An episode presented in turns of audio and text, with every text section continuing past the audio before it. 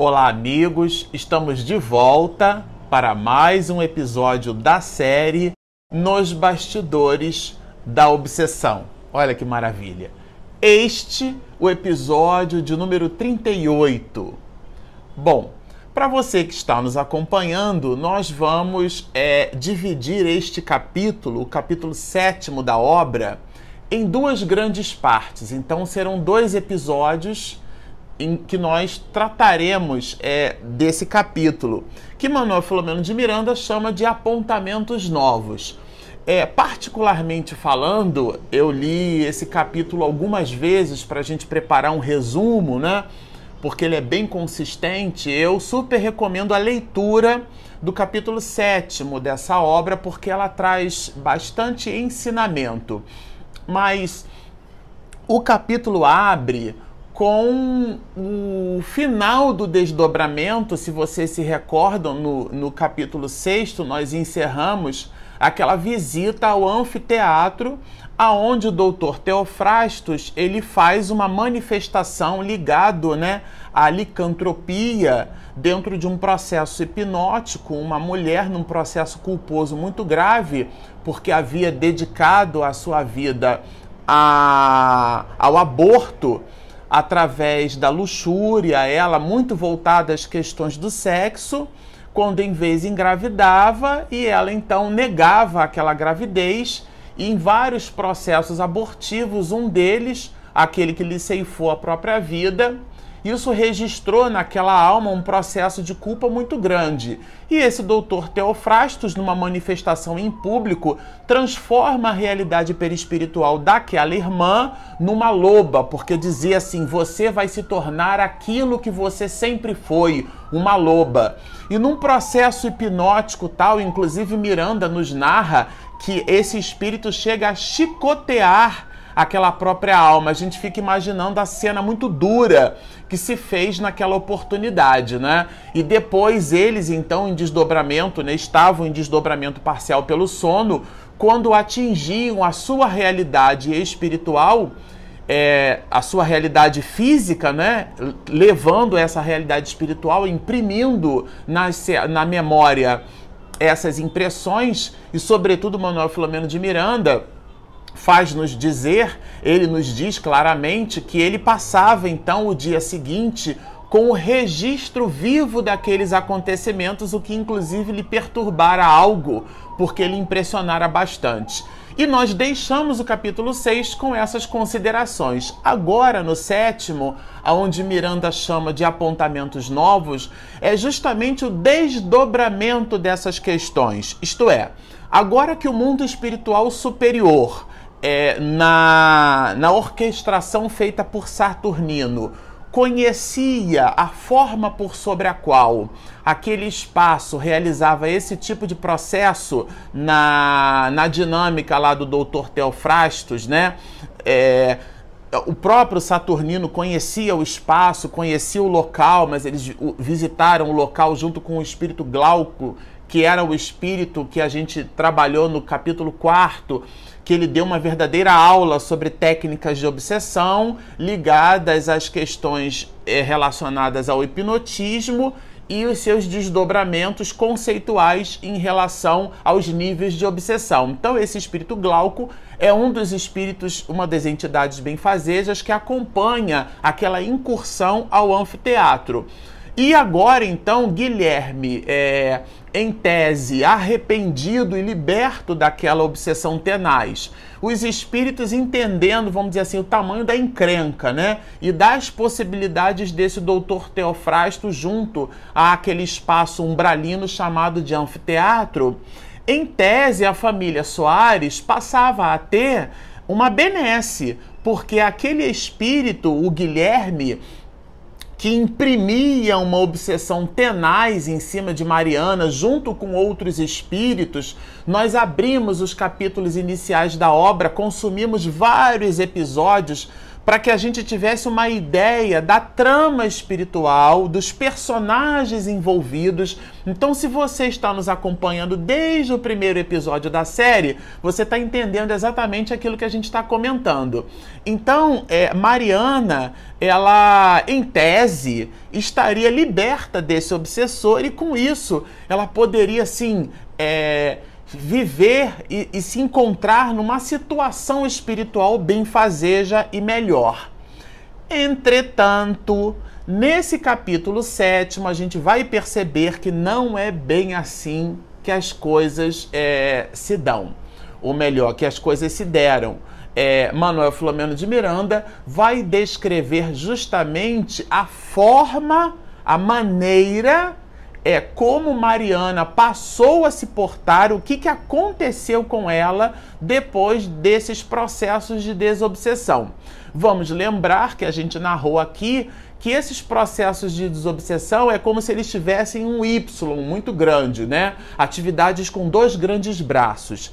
Primeiro, no plano material, uma desobsessão que tudo faz nos perceber que José Petitinga, Manuel Filomeno de Miranda, junto com outros espíritos também encarnados na União Espírita Baiana, atual Federação Espírita do Estado da Bahia, fizeram uma reunião de desobsessão naquele espaço. Isso na mais ou menos na década de 30, entre a década de 30 e a década de 40 do século passado. É, e depois eles, em desdobramento parcial pelo sono, já pela orquestração de Saturnino, fizeram o mesmo trabalho que foi feito junto a Guilherme, agora no plano espiritual. Esse binômio se transformou no arrependimento de Guilherme e depois o próprio Saturnino convence Guilherme a participar dessas reuniões, de uma reunião, de uma visita, de uma incursão ao anfiteatro, de maneira que até o momento tudo isso culmina numa certa libertação da família Soares. Mas é, se a gente observar aqui, nós destacamos um ponto que a gente considera bem interessante. Olha, é, Miranda vai nos dizer assim: no dia imediato à primeira incorporação de Guilherme, é, a jovem, após retornar ao lar, deixara-se abater por forte prostração. Ou seja, é, o fato do espírito estar agora não mais ligado ao, ao obsedado, né, esse binômio obsessor e obsedado, esse binômio, o resultado disso como sendo a obsessão, que é o produto entre essas duas entidades, ele não mais se fazia, mas Mariana vai se encontrar numa condição de prostração. Mas Miranda vai escrever mais, olha. A jovem amanheceu, portanto, indisposta e perturbada recordava-se de cruéis pesadelos de que fora vítima, nos quais parecia estar sempre perseguida por impiedoso assassino que lhe desejara tomar a vida. E é, de verdade, o que aconteceu aqui com ela? Ela ficou transtornada. Na verdade, esse transtorno foi algo tão forte, tão forte, tão forte, que a mãe, a mãe de, de Mariana, não é, a dona Rosa, ela vai chamar um médico muito a, a, ligado, né, afeto ali é, à família. Bom, esse médico ele constata que Mariana primeiro aplica um sedativo em Mariana e isso faz nos perceber a situação muito grave que a jovem se encontrava. Eu achei bem curioso quando eu li isso aqui, porque qualquer um de nós é menos ligado ao estudo dos dramas e das nuances relacionadas à obsessão, qualquer um de nós poderia pensar que era justamente a partir daquele instante que Mariana passou a ficar obsedada quando na verdade era o contrário.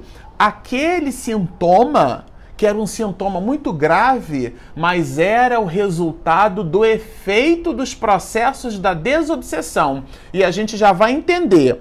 Olha, é, Miranda chega a dizer aqui que ela continuava em doloroso desconcerto emocional.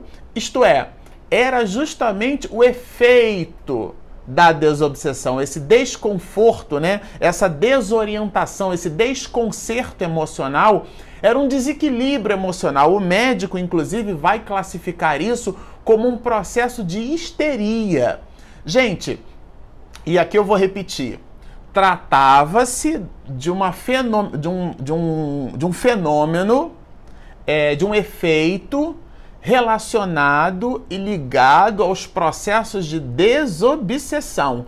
Por isso que em matéria de mediunidade e nos dramas e aqui no caso, né, é, nos bastidores da obsessão, a gente pelo vou pegar uma, uma palavra emprestada aí da biologia, né, em cima do fenótipo, né, é, em cima do fenômeno daquilo que aparece a gente pode fazer pouquíssimo juízo de valor. Qualquer um de nós, vendo uma jovem numa situação como essa, poderia pensar: essa menina está obsedada. Mas na verdade era o contrário. Aquilo era o efeito, o resultado de um processo de desobsessão. E a gente já, já vai entender mais. Aqui Miranda vai nos dizer o seguinte, né? Que eles fizeram porque a, a, a mãe, a dona Rosa, chamou Petitinga, lembrou de Petitinga e Petitinga, por sua vez, chamou Miranda. Os dois eram muito ligados, né? eram espíritos é, muito afins, com uma afinidade muito grande para o trabalho, é, sobretudo esse relacionado às questões da obsessão. E Miranda e Petitinga visitam a casa de Dona Rosa e aqui ele, ele nos diz assim, Miranda, ó, que eles fizeram demorada aplicação de passes na jovem demorada aplicação de passes no plural.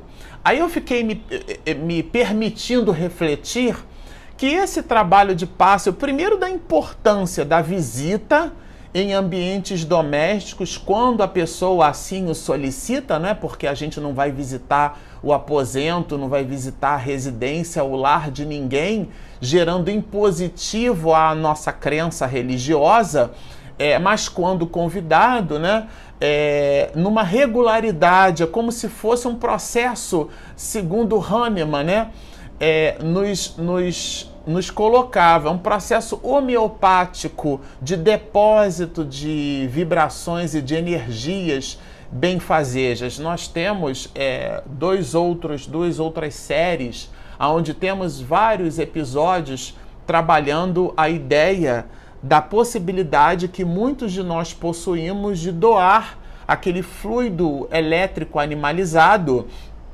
é, que depois Kardec chama ele de fluido vital, e o próprio é, Mesmer, né, Anton Franz Mesmer, chamava de, de fluido animal, esse fluido elétrico, essa possibilidade de doar essas energias vitalizadoras. E esse trabalho de passe, quando aplicado com regularidade, é, e um dos ingredientes a essa regularidade é o carinho pelo próprio respeito à disciplina nessa mesma regularidade, junto com esse carinho, o entendimento de que a mensagem vem do alto, de que as messes de amor elas vertem do alto. Então, no momento em que se aplica o passe, é, solicita-se as entidades que organizam o trabalho e o sorgimento daquela família, ou mais especificamente daquela pessoa doente, que seja feita a vontade de Deus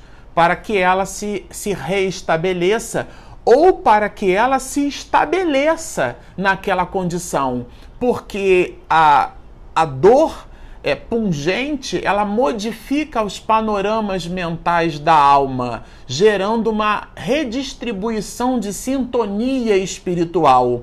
A gente, às vezes, num processo de monoideia, e a obsessão está muito ligada a isso, né? As questões, os painéis mentais voltados a clichês fixos de monoideia, o espírito sugerindo o tempo inteiro para nós, 24 horas por dia, são sugestões é, é, que são unilaterais e a gente num processo de sintonia vibratória que é importante que se diga que espírito nenhum sugere nada se não encontrar em nós campo vibratório para que esse painel mental se construa em nós, então é um binômio. O espírito faz a sugestão e nós potencializamos, alimentamos e redistribuímos essa mesma sugestão. Mas por uma coisa ou por outra, quando a dor se faz, aquela alma passa até mesmo pela dor a vibrar numa outra faixa de frequência, ainda que não seja a faixa de frequência dessa mesma dor. Isso cria uma distonia, uma espécie de entropia nessa mensagem, nesse processo de comunicação. Rompe-se esse enlace que, somado aos processos de desobsessão, deixam a pessoa por ela mesma e ela não passa mais a se retroalimentar pela própria sugestão que ela mesma gostava de ter. Eu sei que isso é bem complexo. E a gente vai trabalhar isso ao longo dessa obra e tem uma parte onde o espírito Glauco dá-nos mais informações, mais elementos. Mas se você tem nos assistido até então, nós consumimos vários episódios explicando os mecanismos relacionados à hipnose, à obsessão, à, des, à, à desobsessão, né? E o que tudo isso tem a ver com as questões relacionadas à hipnose dentro desse processo sugestivo. Então, por uma coisa ou por outra, a dor é um instrumento, passa a ser um instrumento de soerguimento da alma. Então, é importante que a gente peça a Deus o, o, refazimento ou a sustentação daquela alma dentro daquele processo, porque sendo Deus soberanamente justo e bom, alguma coisa dentro daquele momento acontece que nos escapa, por mais dura seja aquela realidade material. Mas nós não somos criaturas materiais, nós somos seres espirituais. Então, o desdobramento espiritual daquele assunto precisa ser entendido por nós como sendo um remédio muito amargo, mas na razão direta do benefício daquele doente. E por nossa vez, o entendimento de que o passe, de que o trabalho de passe é uma bênção. E que esse trabalho, o resultado dele, primeiro, não é imediato, porque Certa vez ouvíamos o Divaldo dizer para nós, né, para mim e para minha esposa Regina, que a obra do Senhor se constrói aos poucos, tijolo a tijolo. Então, nada de, de arroubos, de necessidades próprias de resultados imediatos. Não, não, não. O semeador saiu a semear, né? A gente joga a semente e o florescimento dessa mesma semente pertence a Deus. Mas aqui ele, ele continua, ele vai nos dizer, é, justamente aqui Miranda vai nos dar uma explicação de que Mariana, depois do processo de desobsessão, sentia falta do obsessor. Pasmem, por mais é, abrupto isso possa parecer, parte, três quartas partes da sintomatologia apresentada por Mariana após os processos de desobsessão tinha relação direta com isso. E Miranda vai escrever assim, olha, que a Mariana, conforme foi verificado nos trabalhos espirituais, ela, o Guilherme foi afastado, criando um condicionamento, ela, Mariana, criou um condicionamento psíquico que, embora desgastando o seu organismo, lhe servia e também simultaneamente de sustentação. Continuo. Libertada da constrição perturbadora, isto é, do processo obsessivo que Guilherme produzia nela, libertada disso, conforme acompanhamos durante os trabalhos desobsessivos, e nós lemos vários capítulos trabalhando esse assunto, ressente-se. Isto é, ela, Mariana, sente falta, ressente-se e padece as consequências da falta dos fluidos pesados. Eu vou repetir. Ressente-se, padece as consequências da falta dos fluidos pesados. Então tá explicado. Essa sintomatologia apresentada por Mariana era o resultado do distanciamento do obsessor. Quando eu li isso aqui, eu falei assim, gente, eu não sei nada de, de obsessão. Não sei absolutamente nada. Porque, vou repetir, se eu encontro um companheiro ou uma companheira nessa condição, eu vou achar que é agora que essa pessoa está obsedada. Mas não. É, e é importante aqui ratificar é, o papel do obsedado nessas questões, o como Mariana influenciou na própria ligação espiritual de Guilherme. Porque ela se retroalimentava daquelas sugestões psíquicas. E agora, sem a sugestão psíquica de Guilherme, ela apresentava esses sintomas é, considerados é, muito graves. E Miranda vai aprofundar dizendo-nos ainda mais. É como alguém que, ambientado a uma região de ar viciado, repentinamente fosse transladado para um planalto de ar rarefeito e puro, né? Aquele oxigênio assim. Ah, que delícia, né? O que produziria natural sensação de mal-estar, asfixia e tortura. É uma, uma espécie assim de período de abstinência do espírito, né? Mas a gente vai encontrar é, mais adiante ele nos dando outras informações que corroboram esse entendimento.